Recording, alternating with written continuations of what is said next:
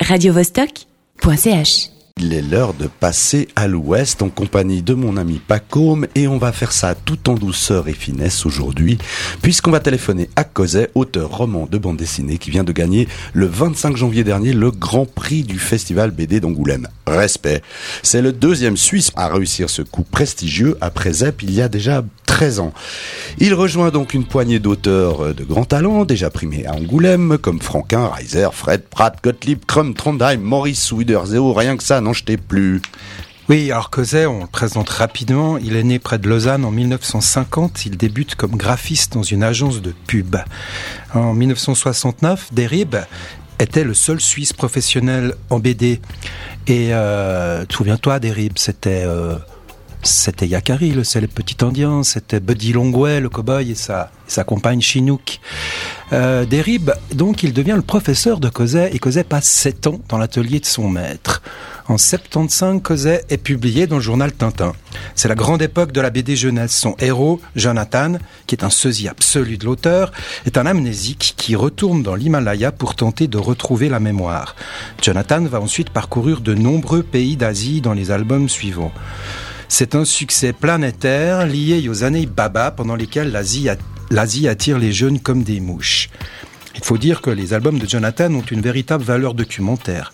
Cosé a fait d'innombrables séjours en Asie et son travail est très bien documenté. Les paysages sont restitués avec splendeur et exactitude, comme les costumes des personnages, leurs coutumes, leurs croyances. La série Jonathan accompagne Cosé pendant plus de 20 ans. Euh, on a en tout 14 albums pour l'instant, réunis en 5 tomes aux éditions du Lombard. Mais à côté de cette série, Cosette explore d'autres territoires. Je ne vais pas énumérer tous ces livres, juste évoquer en vitesse mes deux préférés. À la recherche de Peter Pan, pour commencer, en deux volumes, toujours au Lombard, en 84. Un album qui nous amène en Valais, à l'oreille des années 70, alors qu'un glacier va s'effondrer sur un village abandonné. Et un écrivain se cache dans ce village, hanté par le souvenir de Dragan, un pianiste, égaré dans les montagnes. Deuxième coup de cœur, on est toujours dans les montagnes, le Bouddha d'Azur, euh, toujours aussi en deux volumes, chez Dupuis cette fois, en 2005 et 2006. Une histoire qui se déroule au Tibet pendant les années 60, au moment où la Chine envahit le pays. Un jeune Anglais se trouve embarqué dans la recherche d'une statue légendaire du Bouddha. Ne ratez pas ces deux-là, mais il y en a d'autres à lire, Voyage en Italie, euh, euh, Saigon, Hanoï, etc. Le dernier ouvrage en date de Cosé en 2016 est un parfait exemple de contre-emploi. Il s'appelle Mystérieuse Mélodie ou Comment Mickey rencontra Minnie, paru chez Glénat, et s'inscrit dans un cycle de relecture hommage à Mickey, auquel ont participé d'autres auteurs comme Trondheim, Thébault et Loisel. À travers ses nombreux bouquins, Cosette nous nous dépeint des aventures intérieures plutôt que tapageuses et contemplatives plutôt que mouvementées. Les paysages et les décors deviennent quasiment des personnages à part entière et ils ont une force rarement vue en BD. Le trait de Cosette n'est pas le seul ingrédient de cette recette. Il y a aussi son usage splendide de la couleur et de l'espace. Tout ça méritait bien un grand prix du festival d'Angoulême. Bonjour Cosette Bonjour. Bah, j'ai rien à ajouter, là, vous avez tout dit. Ah, bah, Bien, alors au revoir, Cosette, c'était ouais, gentil. c'est un plaisir, salut. Alors, bah voilà, ça c'est euh, notre chroniqueur Pacôme, très pointu en bande dessinée, qui est à mes côtés, qui va mener un peu l'interview. En tout cas, merci de nous rejoindre pour ce On passe à l'ouest. C'est d'autant plus gentil de ta part que tu sembles avoir plutôt l'habitude d'aller vers l'est en général. Oui, oui, l'Asie, c'est vrai. Mais à la recherche de Peter Pan, c'est les Alpes. Et lui, comme le Bouddha d'Azur, ont été édités, comme tu l'as dit, en deux tomes, mais maintenant on les trouve en intégrale, c'est-à-dire un seul album. Mhm. D'accord. L'Asie, oui, l'Asie. Voilà, on ne sait pas pourquoi on est attiré par certaines choses, hein, mais ça se confirme chez moi. Très bien, ok. Euh, D'abord, alors, je voudrais te féliciter. Euh, je ne sais pas si tu attendais encore ce prix. Ça fait plusieurs années que tu es pressenti. Tu fais partie des gens dont, dont les rumeurs disent ah il va avoir le prix et chaque fois c'était non. Eh oui. Alors là, peut-être que tu avais déjà fait une croix dessus ou bien? Cette année, j'avais fait une croix parce que les- on était trois sélectionnés. Les deux autres, c'était Manu Larsenet et Chris Ware. Donc, à côté d'auteurs comme ça, j'ai vraiment, sincèrement, j'ai pensé que j'avais aucune chance. Donc, je me suis dit, pas cette année. D'accord. Cosette, j'avais envie pour euh, donner un peu des, pour faire une carte postale, de faire une carte postale sonore, pardon, pour amener un peu nos auditeurs dans ton univers. On peut pas leur montrer des images, on va mettre un son. Euh, euh, J'espère que tu l'entendras bien. Alors, on va y aller. On, on saute à 4000 mètres d'altitude.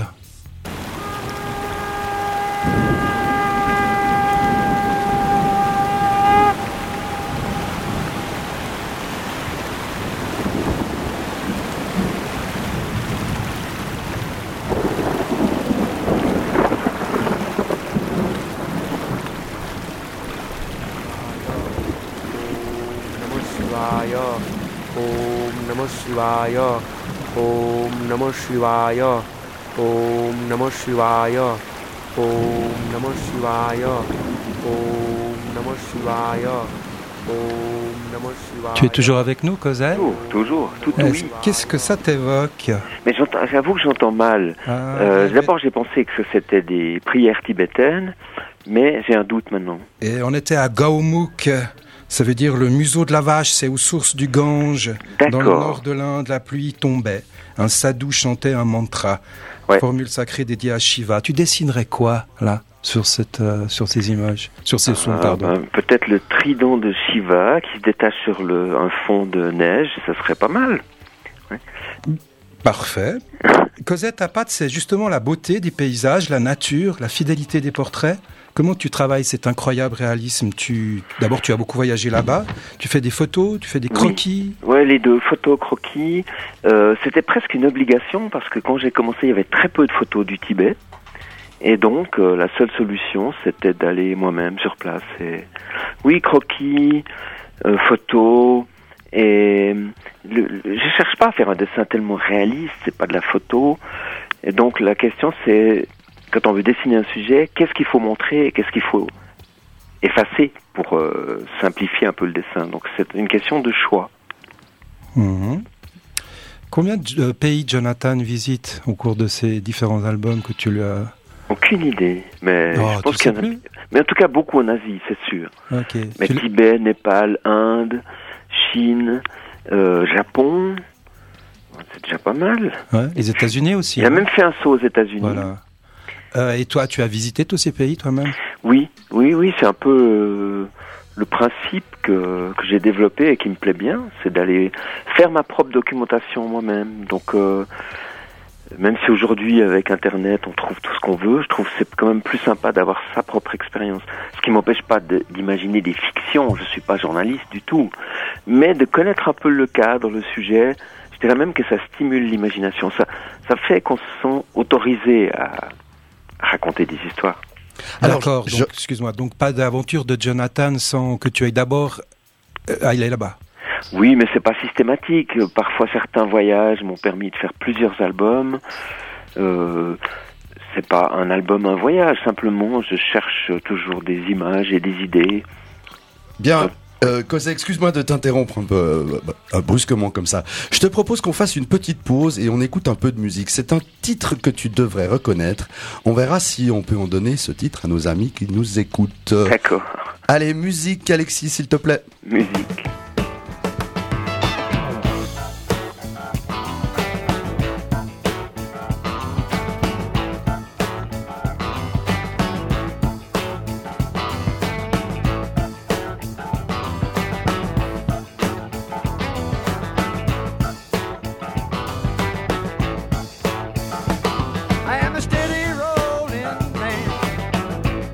And I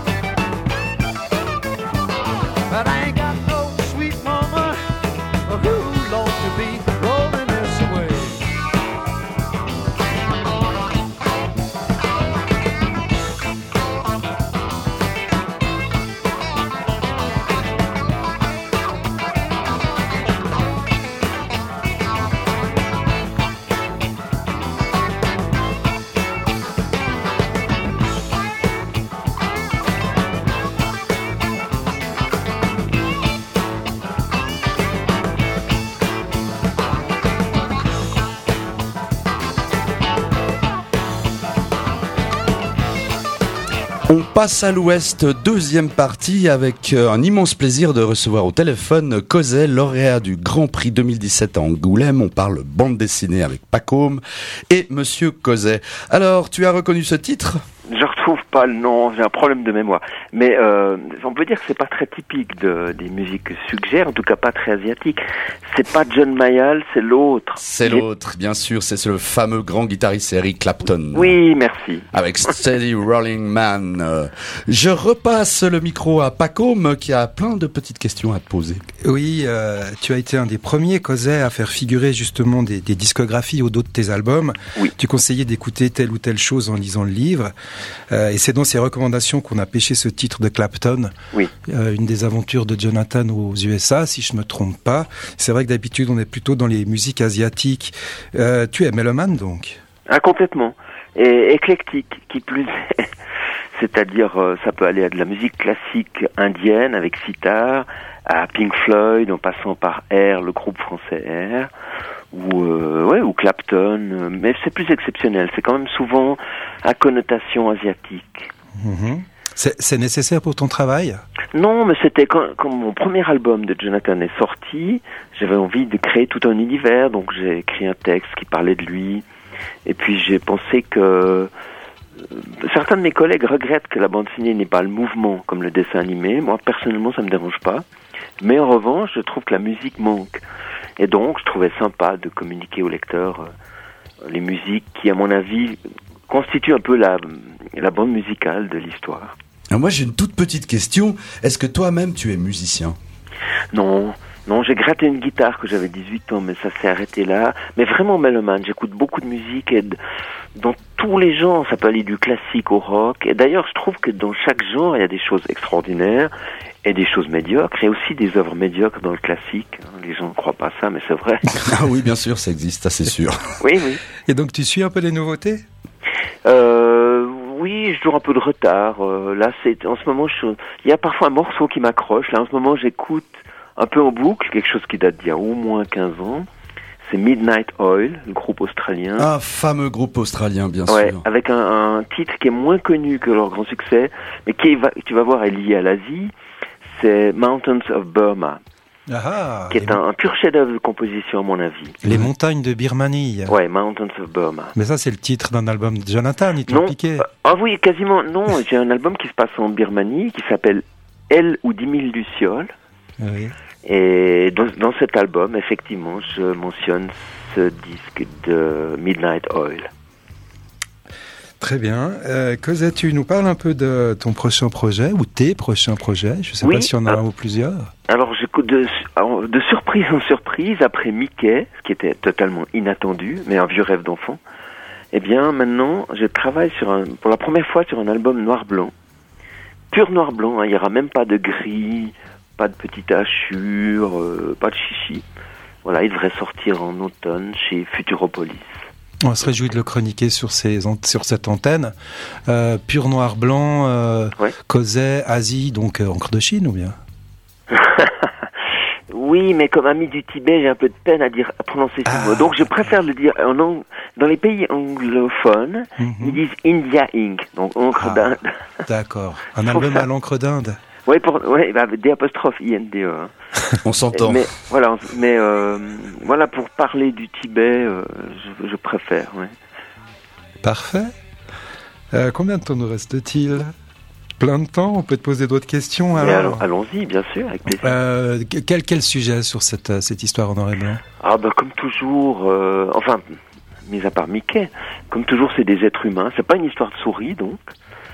Euh, des êtres humains avec euh, leurs sentiments dans lesquels je pense on se retrouve un peu nous-mêmes. La, la caractéristique que je pourrais donner, c'est qu'il s'agit de personnages qui ont plus de 60 ans, Ah, tout comme moi. Et voilà, donc je parle un petit peu de ce que je connais. Ah ta voix on dirait pas du tout. Ah, tu as une voix euh, qui paraît encore très jeune. Hein. Ah bah voilà qui fait plaisir. c'est peut-être l'air pur des hauts plateaux euh, himalayesques ou où. absolument. qui font que tu, tu as ce grain de voix euh, très très jeune. Mais pas comme tu as encore euh, des petites curiosités à Bien demander sûr. à notre ami? Qu'est-ce qu'on de- qu'est-ce qu'on vise quand on est auteur de BD puis qu'on a gagné le Grand Prix euh, du Festival d'Angoulême? Mais En tout cas, quand vis- on est francophone, c'est le- c'est ce qu'il y a de mieux en la matière ou bien? Oui, alors du point de vue des prix, c'est le top. Effectivement, on trouve pas mieux. Mais pour moi, plus important encore, c'est l'album. Donc j'essaye toujours, avec euh, naïveté sans doute, de faire l'album du siècle, l'album génial, extraordinaire, que j'ai jamais réussi à atteindre, que j'ai jamais trouvé en librairie moi-même. Ah. Mais, voilà, donc non.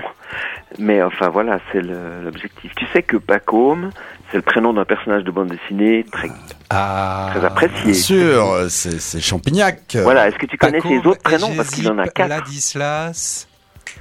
Pacôme, Egésip, Ladislas, euh, comte de Champignac. Non, il y en a un quatrième, je le, je le cale toujours. Ah, Mais oui, c'est à lui que je dois mon, pseudo. C'est une référence directe. Alors moi j'ai- encore une petite question quand tu parlais de l'album du siècle que tu n'as pas réussi à faire, mais est-ce que tu l'as repéré chez un de tes collègues? Mais non, jamais complètement.